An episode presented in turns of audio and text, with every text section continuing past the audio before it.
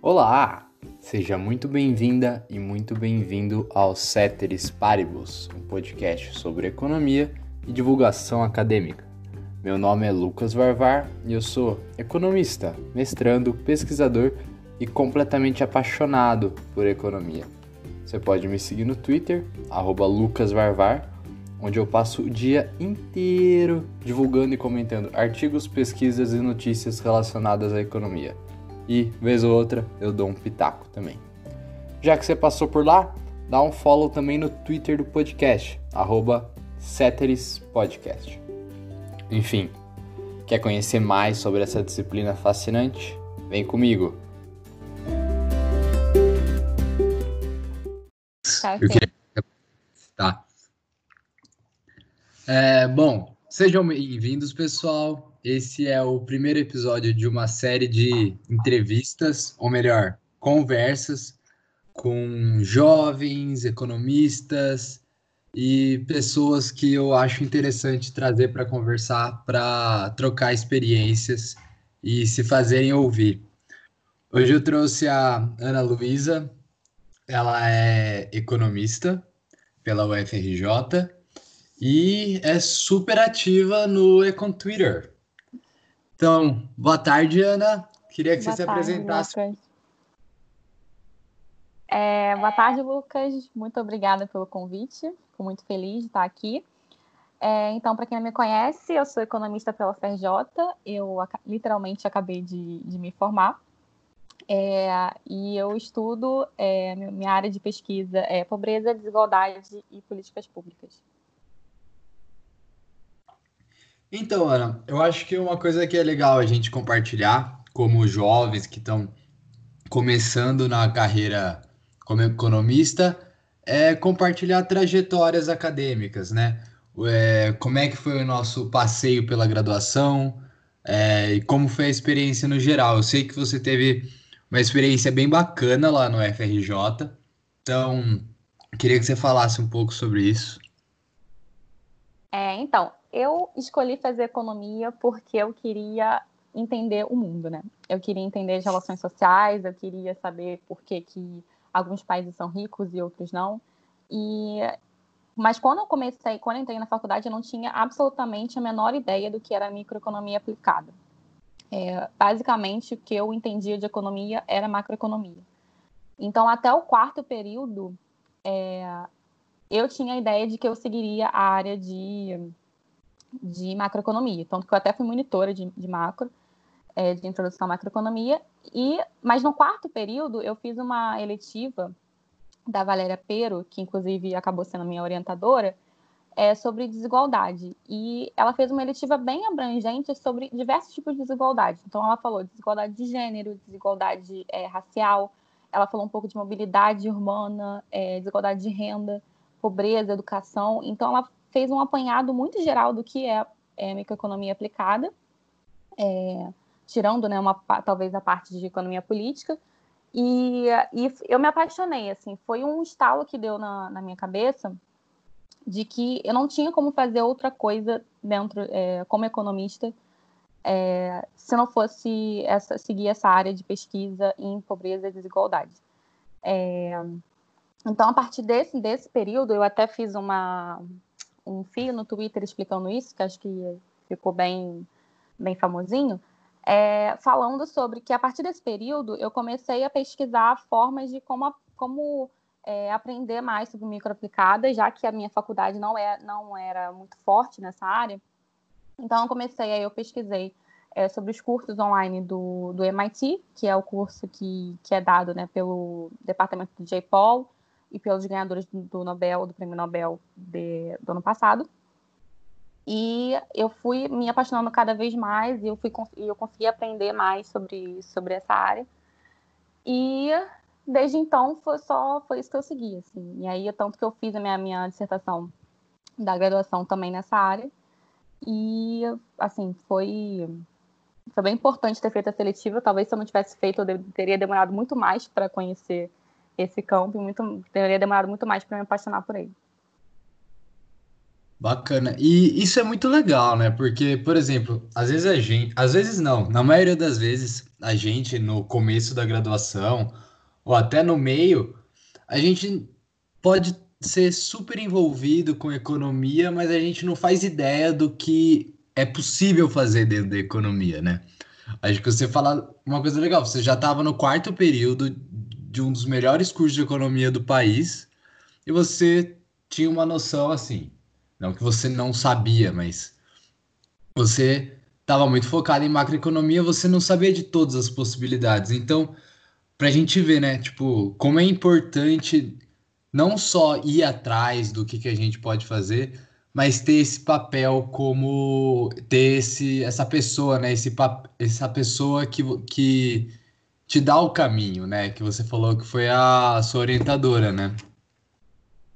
Sim, e também é importante que você esteja aberto a diversas oportunidades dentro da, da graduação, né? Então, assim, uma dica que eu dou para quem estiver na graduação é, agora é estar aberto a essas, essas possibilidades. Então, seja através de uma, de uma monitoria, seja através de uma bolsa de pesquisa, é, seja através de um estágio, é, procure é, conhecer esses campos. Inclusive, eu fiz um estágio no mercado financeiro, na verdade, era na, na área de mercado financeiro dentro do, do BNDES é, que foi ótimo, assim, eu aprendi várias coisas. E então eu acho importante que, que, você, que as pessoas tenham esse tipo de abertura para até para entender o que, que elas realmente se identificam dentro da profissão e o que, que elas acham que elas podem contribuir mais. Então, mas uma coisa em tudo que você falou me chamou um pouco a atenção, porque ninguém me perguntou, mas eu vou contar a minha, a minha história. Assim, é, eu atualmente faço mestrado, né, aqui na UNB, em economia. Me formei em economia na Unicamp. Mas quando eu entrei na graduação da Unicamp, eu quis fazer economia porque eu gostava muito e tudo mais, mas nem passava pela minha cabeça fazer um mestrado acadêmico um dia, ou seguir carreira acadêmica, que é o que eu pretendo hoje.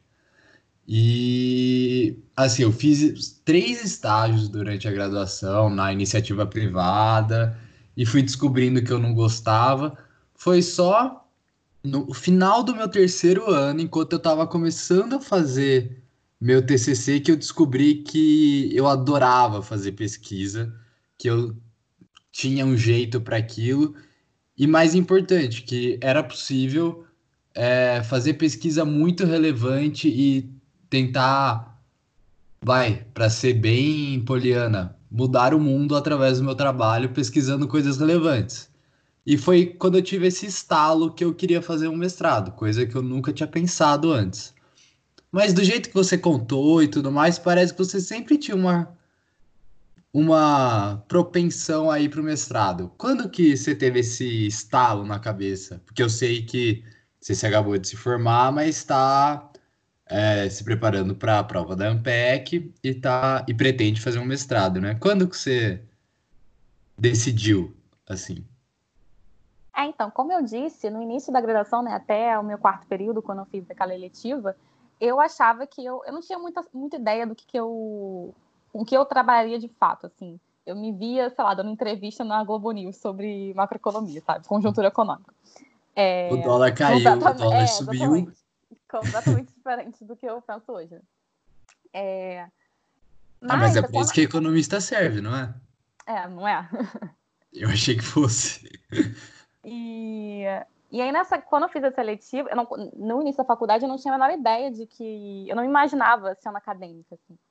E hoje eu também não, não, me, não me vejo dessa forma, eu já explico por quê. É, então, eu não, não, jamais passou pela minha cabeça fazer mestrado. Só come, eu comecei a ter o gosto pela pesquisa a partir é, da seletiva que eu fiz, né? E aí deu esse estalo de que eu teria que fazer pesquisa. E, mas eu disse porque eu não me via como acadêmica, porque na verdade eu, eu não quero seguir uma área de. Eu não quero ser professora, por exemplo.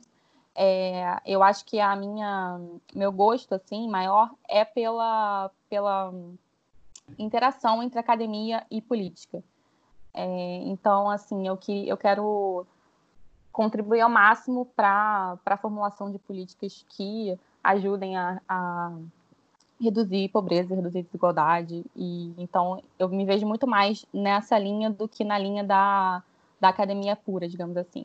E o mestrado eu, eu, fa vou fazer porque né, é praticamente uma obrigação para quem, quem precisa, para quem quer seguir essa área. Até para aprofundar meus conhecimentos, na graduação ela tem, principalmente a minha, a graduação que eu fiz especificamente, foi muito rasa em termos de, de avaliação de políticas públicas. Então, tudo que eu, que eu aprendi, eu aprendi meio que por fora, assim, né? Meio que burlando caminhos e, e procurando outras formas. É, eu também tive um, um caminho bem parecido, mas eu, eu acho que eu consigo me ver como um professor, eu gostaria de seguir essa área. Mas você disse que você se vê no futuro fazendo essa interação com políticas públicas, mas na verdade você já faz isso, né? A Ana, gente, ela é uma das formuladoras da iniciativa Rio Mais, que, bom, eu acho que ninguém melhor que ela para explicar mais ou menos o que é a iniciativa Rio Mais e o que, que ela faz lá. É, então, é... a iniciativa Rio Mais ela é um laboratório de políticas públicas voltado para o município do Rio de Janeiro. Para quem não sabe, eu sou carioca. É... E a gente tem um objetivo, a gente tem alguns objetivos, né? Um deles é fazer essa ponte, é, essa aproximação da academia com é, os formuladores de política pública. Eu acredito que essa é uma realidade do Brasil e uma realidade de, dos municípios em geral e do, enfim, de todos os é, municípios e estado, é que a, a, área de política pública está muito distanciada da academia. Então, as, as políticas públicas são feitas é, por achismo, por ideologia, por enfim, elas não consideram as evidências é, científicas que são produzidas pelos, por, esses, é, pesquisadores. Então, esse é um dos nossos objetivos, aproximar a academia da, dos formuladores de política pública. Um outro objetivo que a gente tem é aproximar a academia da população em geral. E não, não em termos técnicos de querer fazer com que todo mundo saiba o que é, como se faz uma avaliação de política, mas no sentido de, de conscientizar as pessoas, que afinal são elas que elegem esse, esses políticos, é, conscientizar, conscientizar, consci, eita, é, conscientizar essas pessoas é, sobre a importância de, de você eleger é, pessoas que estejam comprometidas com, com as evidências é, científicas estejam comprometidas com esse tipo de, de, de formulação de política. E uma, a terceira via, digamos assim, é aproximar a, a, a sociedade civil da política, assim, de uma forma mais, mais, mais geral, de, de é, incentivar essas pessoas a, a cobrarem dos políticos, a acompanharem os políticos. É, enfim, são basicamente essas três vias. E a gente tem é, no nosso site, nosso site se chama riomais.org, para quem quiser dar uma olhada, é, a gente tem vários textos é, sobre é, educação no Rio de Janeiro, sobre pobreza que eu escrevi. É, tem alguns textos de pessoas mais, é, economistas mais renomados. É, a gente também está fazendo agora um ciclo de seminários com os principais pesquisadores brasileiros. Está sendo uma, uma experiência bem legal.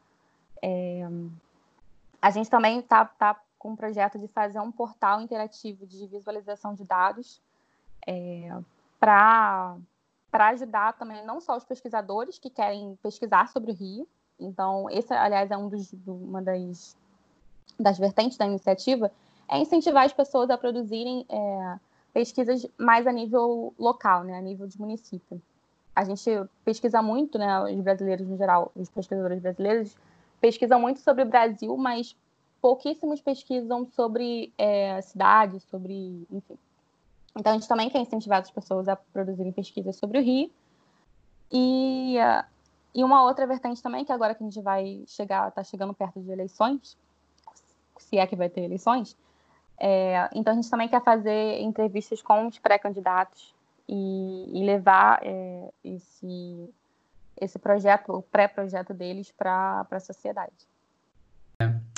Então, Ana, um dos motivos de eu ter chamado você para essa entrevista, uma das desculpas, na verdade, foi que você acabou de defender seu TCC é, e você recebeu elogios do Daniel Duque, que foi seu co-orientador, e do Marcelo Medeiros, que é um dos principais especialistas em desigualdade de renda no país, é porque você fez alguma coisa muito diferente. Você propôs uma nova forma de estudar desigualdade de renda no Brasil. Então, não precisa entrar em detalhes da metodologia, eu li e é bem complexo.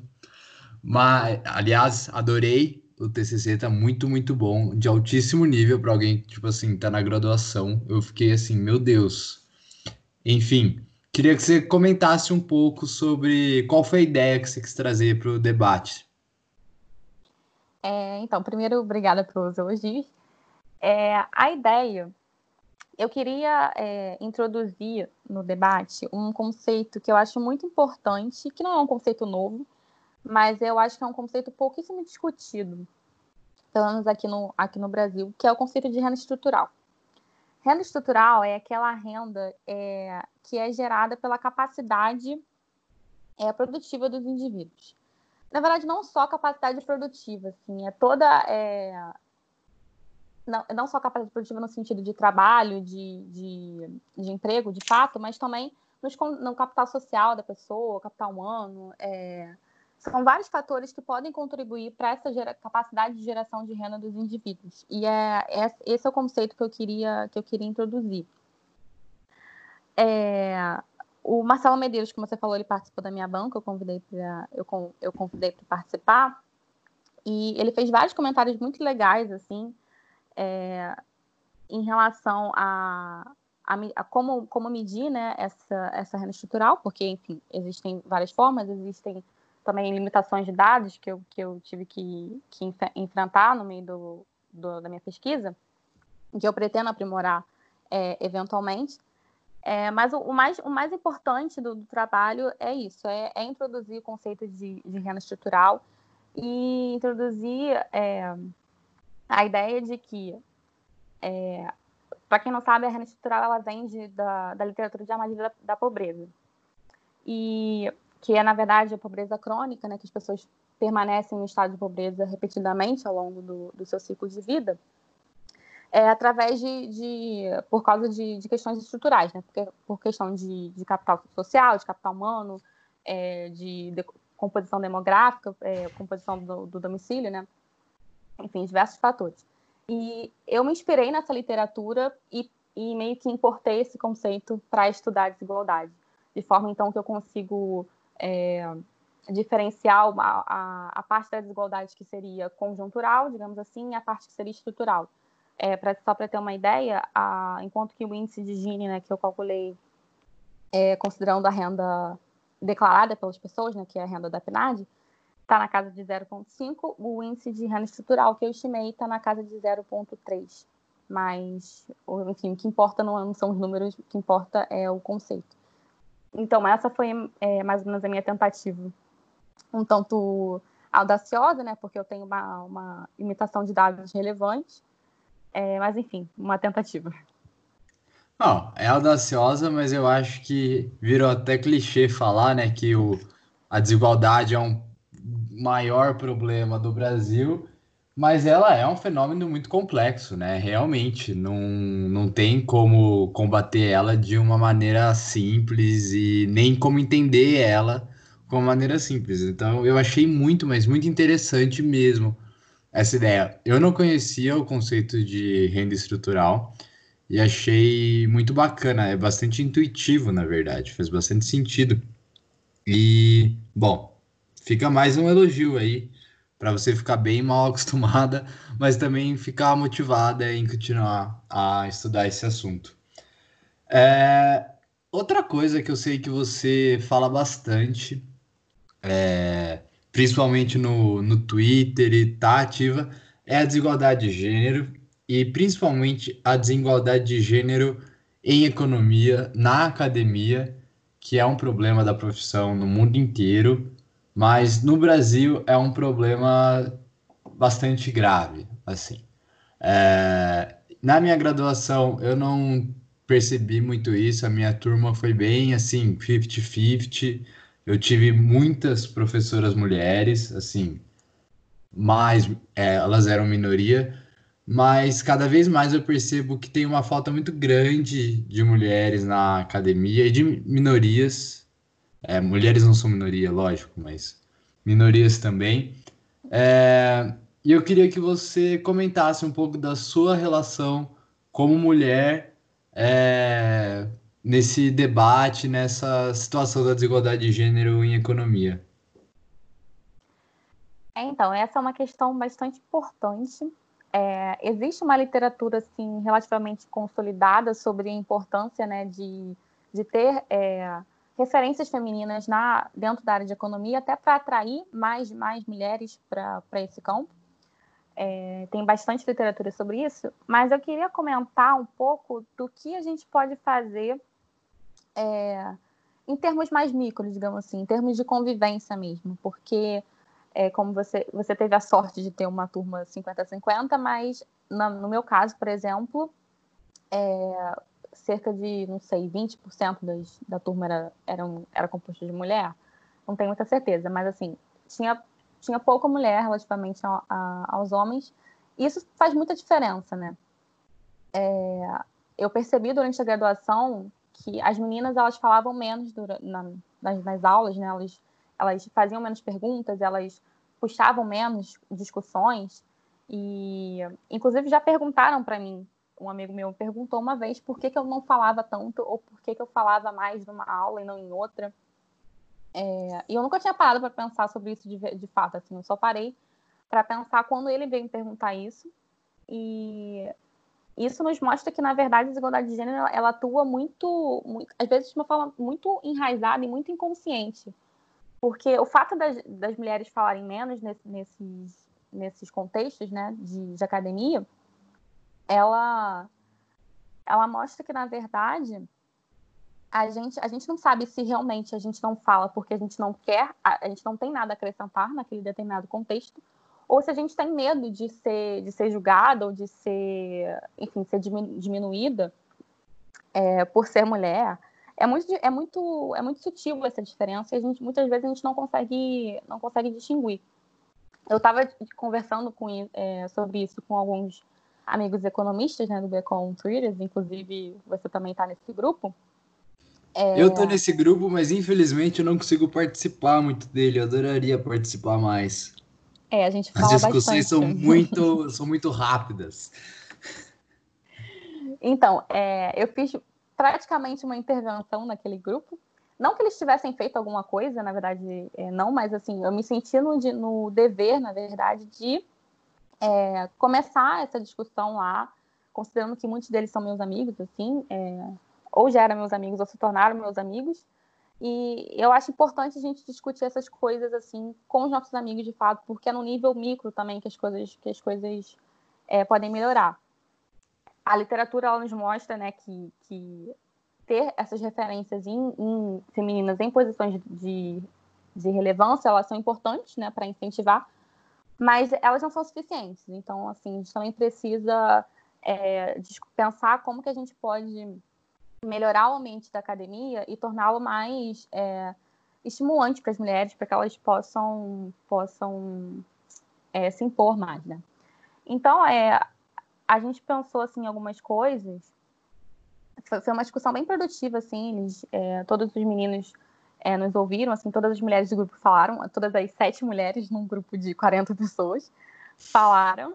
E, assim, algumas coisas importantes para vocês, homens, pensarem é que a gente já tem que ficar é, constantemente provando para as pessoas que a gente é boa em matemática, que a gente é boa em programação, que a gente sabe econometria.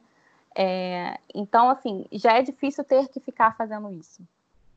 Então, é, algumas coisas que vocês podem fazer nesse tipo de ambiente, primeiro é tentar não cortar a gente enquanto a gente fala, né? Eu sei que isso, na verdade, é um, é um, uma, um hábito relativamente comum das pessoas, não só é, com, com mulheres, mas com, com pessoas no geral, com homens também, é, mas tentar se, se policiar para cortar menos as mulheres enquanto elas falam. É, outra coisa legal também de vocês fazerem é vocês perguntarem, assim, se, se policiarem para perguntarem para a gente a nossa opinião sobre qualquer coisa que vocês queiram discutir. é, é muito comum né, que, que economistas, como a gente bem, bem tem visto no, no Twitter, que a gente comente sobre que é, a gente quer comentar sobre tudo, né? É, e nisso de comentar sobre tudo, a gente também a gente também pode incentivar as mulheres a falarem, já que homens estão sempre comentando sobre tudo, por que, que a gente não pode também é, é, contribuir para isso? E então acho que como a gente não tem esse esse ímpeto de, de falar por si só, né, falar sozinha, é interessante que, que vocês, homens, estimulem a gente, perguntem para a gente a nossa opinião, para a gente se sentir mais motivada a, a, a, contribuir, né, a compartilhar. Então, assim, são, são coisas micros, assim, que, que servem tanto para uma sala de aula, para uma mesa de bar, para um ambiente de trabalho, é, mas são coisas que fazem, que fazem muita diferença, assim é sentir que a gente tem a nossa voz ouvida, que a gente tem o nosso conhecimento, a nossa inteligência reconhecida, é, são coisas importantes para incentivar a participação feminina no, na, no campo da economia, para além da, da, da questão da, de ter referências femininas em posições de sucesso, né? Ficou um pouco confuso, eu sei, mas eu espero que tenha dado para entender. Não, legal. É, e é realmente, e também eu disse que na minha graduação eu tive uma turma 50-50, mas no meu mestrado eu tenho uma turma 0-100, por exemplo. Tem 20 é. meninos e não tem nenhuma menina, mulher, homens, enfim. E muito é... disso vem justamente da graduação, porque essas mulheres, elas não são, essas meninas, elas não são expostas a, a posições de, de é, de referência ocupadas por mulheres. Então, assim, eu tive poucas professoras é, e, e, você essa ausência, né, como eu disse, existe uma literatura razoável sobre isso. Essa ausência de, de role models, né, que a gente chama, ela, ela é muito significativa para determinar qual área que a gente vai seguir. Então, se, na graduação as meninas não têm esse tipo, não são expostas a esse tipo de, de, de carreira, né, para elas, elas não vão seguir. Elas não vão procurar fazer um mestrado, fazer um doutorado. Sim. É, eu até postei no Twitter, saiu hoje o, a edição do American Economic Review, não sei se você viu. É, tem uma literatura bem grande já, é claro, mas saiu hoje. Eu achei muito interessante ter saído hoje, que eu tinha marcado de, de conversar com você, né? Ah, Justamente um paper sobre os sobre os role models, né? Falando, é, eu queria que eu vou dar uma resumida mais ou menos do que eles fizeram, queria que você comentasse também para a gente fechar esse assunto, que tem muito em linha, é muito, faz, conversa muito com o que você disse, né? Eles fazem literalmente um RCT é, numa universidade lá nos Estados Unidos. Eles pegam uma classe de freshmen, né? Que é aquela galera que está entrando na faculdade e tem vários tópicos, intro, é, cursos introdutórios é, em várias disciplinas, né? Para depois decidir qual vai ser o major deles. Lá nos Estados Unidos tem essa estrutura diferente. Mas na aula de introdução à economia, em uma turma eles colocaram é, os, os slides e as aulas padrão como turma de controle e na turma de tratamento, eles usaram uma série de. mostraram uma série de economistas, mulheres, que se formaram na mesma, na mesma universidade. E não necessariamente seguiram academia, mas se formaram lá e foram trabalhar no setor privado, fizeram muito sucesso. Mas eram mulheres. Bom, enfim, eles acompanham essa turma ano a ano e vêm que na turma tratada, mais mulheres entram em turmas de microeconomia avançada e acabam se formando mais, mais mulheres em economia do que na turma que não é tratada. Então, é literalmente isso que você falou, né? Só a questão de se ver fazendo aquilo, mesmo, ah, talvez, acho que até inconscientemente deve rolar alguma coisa, né? Esse estalo de, olha, eu posso também fazer isso, né? Sim, com certeza. Tem, tem fatores psicológicos aí que eu não sei se são, se são possíveis de serem estimados. É, então, assim, meio que consolidando tudo que a gente falou, existem várias, várias políticas que precisam ser feitas ações precisam ser tomadas para a gente é, diminuir né, essa disparidade de gênero na economia. Primeiro que a gente precisa publicar mais mulheres, né?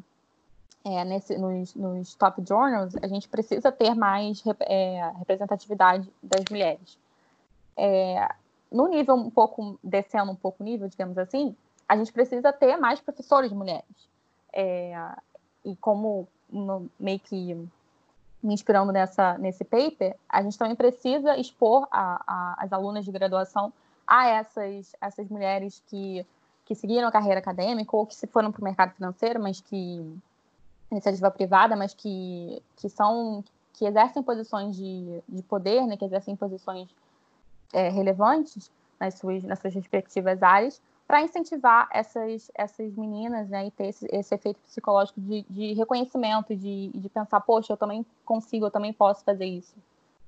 É, e no nível mais micro ainda, é, a gente pode fazer isso que eu falei para vocês agora há pouco, sobre esse, essas, essas, esses micro discursos que a gente pode fazer para incentivar a fala e a, e a, a posição das, das mulheres economistas.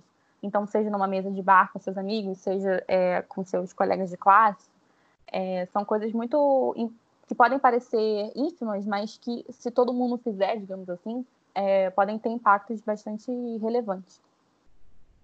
Sim, e bom, é, e talvez já tenha ficado claro, mas só para reforçar um negócio que eu lembrei agora, é, um texto que eu lembrei agora, né? Que não é a gente alcançar uma maior equidade de gênero no campo só pra, por alcançar. Esse não é o fim. Na verdade, uma igualdade de gênero no campo é um meio para fazer pesquisa melhor, né? Tem um texto maravilhoso da Marianne Bertrand, um ótimo role model, não só para mulheres, mas para homens economistas também. Ela é da Universidade de Chicago e que ela escreve que desigualdade na academia, seja ela de gênero, mas também racial e tudo mais, é, toto, é completamente ineficiente. Eu, como um homem branco é, de classe alta, eu a minha pesquisa de alguma forma vai ser enviesada, quer dizer, de alguma forma não, ela vai ser sempre totalmente enviesada pelas minhas experiências. Então, para que tenha uma, é, um campo de pesquisa mais abrangente e que realmente aborde todos os temas que são relevantes, a gente precisa de diversidade nos pesquisadores, né? E por mais que eu saiba que existe desigualdade de gênero, desigualdade de renda, na hora que eu for estudar, eu não posso me colocar no papel de alguém que sofre desigualdade de gênero, alguém que sofre racismo ou que sofre é, homofobia. Porque eu nunca tive nessa posição. Então é só falar que acho que para a gente reforçar agora no final que a igualdade de gênero não é um fim, mas é um meio para o nosso campo ser melhor, né? Sim, totalmente. E isso, o que você falou, ele está relacionado a qualquer tipo de desigualdade, né? Então, quando a gente não tem uma igualdade de oportunidade é, entre as pessoas, isso, isso gera problemas de, de eficiência grande. Assim, quanto de talento que a gente está perdendo por questão de, de ser uma mulher que não tem que não tem devido espaço, devido reconhecimento na academia, é, às vezes não, não consegue bolsa para fazer sua pesquisa, ou, ou até na, na, na própria escolha né, da, da, da graduação, é, pessoas de, de, baixíssima renda que não, que não sonham em fazer uma faculdade ou que não, não imaginam fazer economia, é, mas teriam provavelmente muito talento para isso. É, então, é, qualquer tipo de desigualdade, ela, ela também gera muitas ineficiências. E, e, o que você falou sobre a abrangência, eu, eu acho muito importante.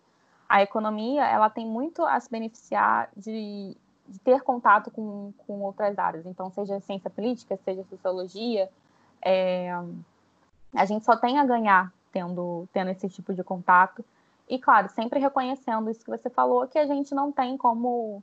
É, a gente pode pesquisar sobre, sobre um assunto e a gente pode usar dados e, e várias técnicas econométricas, mas existe também um, um aspecto da, da relação social, de fato, né, da relação humana, que a gente muitas vezes não vai conseguir é, conceber porque a gente não passou por aquilo. Então, ter esse tipo de, de contato com outras áreas e com outros, outros pesquisadores de outros, de outros históricos sociais é muito importante para o avanço Sim. da ciência. Bom, a gente está chegando aqui no final da minha lista de perguntas, mas a gente comentou bastante, quer dizer, o Econ Twitter foi muitas vezes mencionado aqui, né?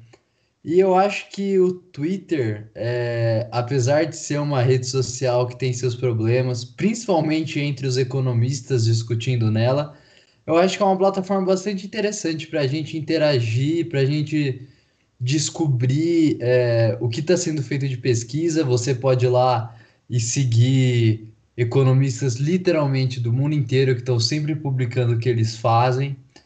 E, bom, aproveitar aqui para você se autodivulgar no seu Twitter, é, para o pessoal te seguir lá. É, então, meu Twitter é Ana Luísa Peçanha, né? Só você procurar por esse nome.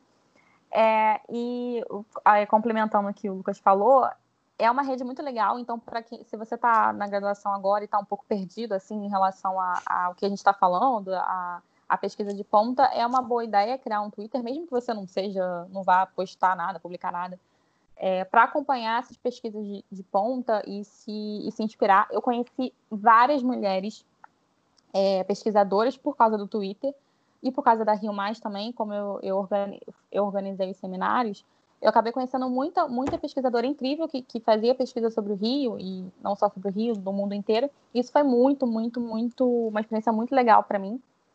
Além de eu ter feito é, vários amigos de verdade, assim. Né?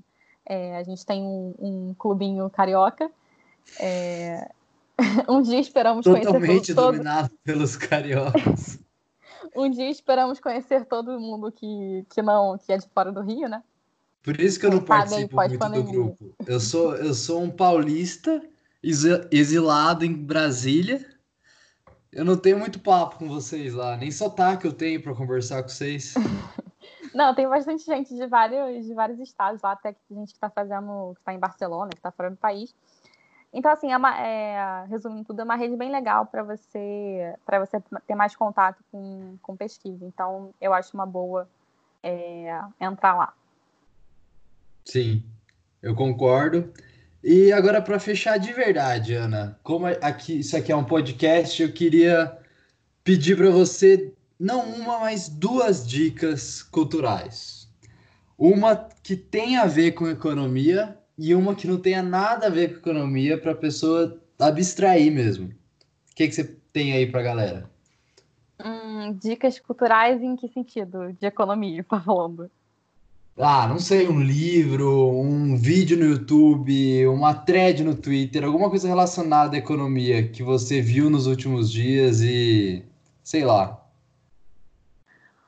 Olha, tem uma, uma. Vou dar uma indicação de livro que, na verdade, não é recente, e eu não li ele tem recentemente, mas que foi muito, muito é, esclarecedor para mim. Assim. Quando, quando eu li, eu me senti muito identificada e eu, foi uma, uma experiência parecida com a que eu tive quando eu fiz aquela eletiva que eu falei para vocês, que é o livro do Amartya Sen, Desenvolvimento como Liberdade.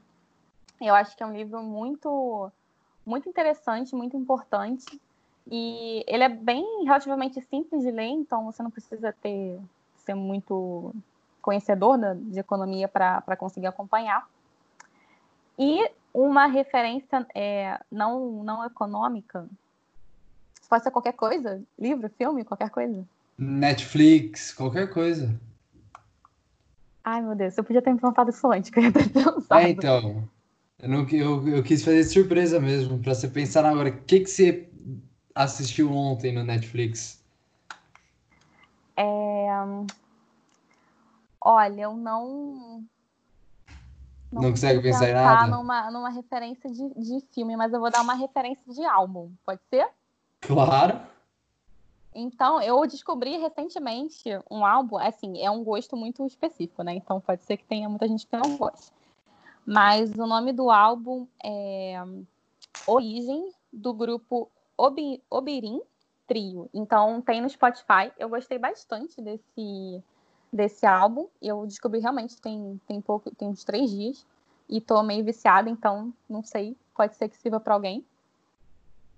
Legal, vou ouvir agora mesmo. Tô fazendo uma lista aqui de análise real. Eu vou botar como trilha sonora e mandar ver nos exercícios.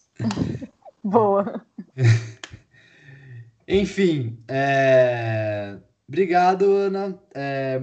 Valeu mesmo por ter aceitado a entrevista, que foi meio capenga, uma primeira experiência, mas gostei muito, acho que o pessoal vai gostar também.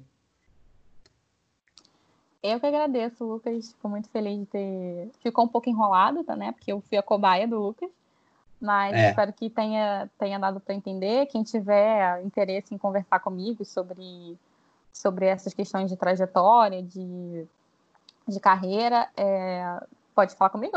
Eu estou começando, né? Mas posso contribuir de alguma forma. Ah, eu acho que é sempre legal conversar com pessoas que não estão no mesmo patamar que a gente, não estão no mesmo estágio que a gente, mas estão só um pouquinho na frente, sabe? Uma pessoa que acabou de. Opa! Ah, não, achei que eu tinha feito besteira aqui no, no Skype. Mas eu acho que às vezes uma pessoa que está no começo da graduação vai se identificar muito mais em conversar com alguém como você do que com um professor ou com alguém que já tem mais experiência, que está mais distante, né? Então eu acho legal a gente tentar abrir essas conversas. Enfim, é isso.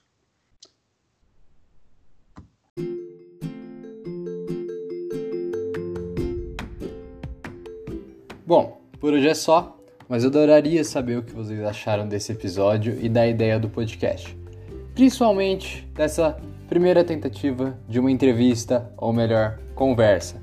Ah, se você tiver sugestão de alguma pessoa que você acha que eu devo entrevistar, por favor, mande para mim.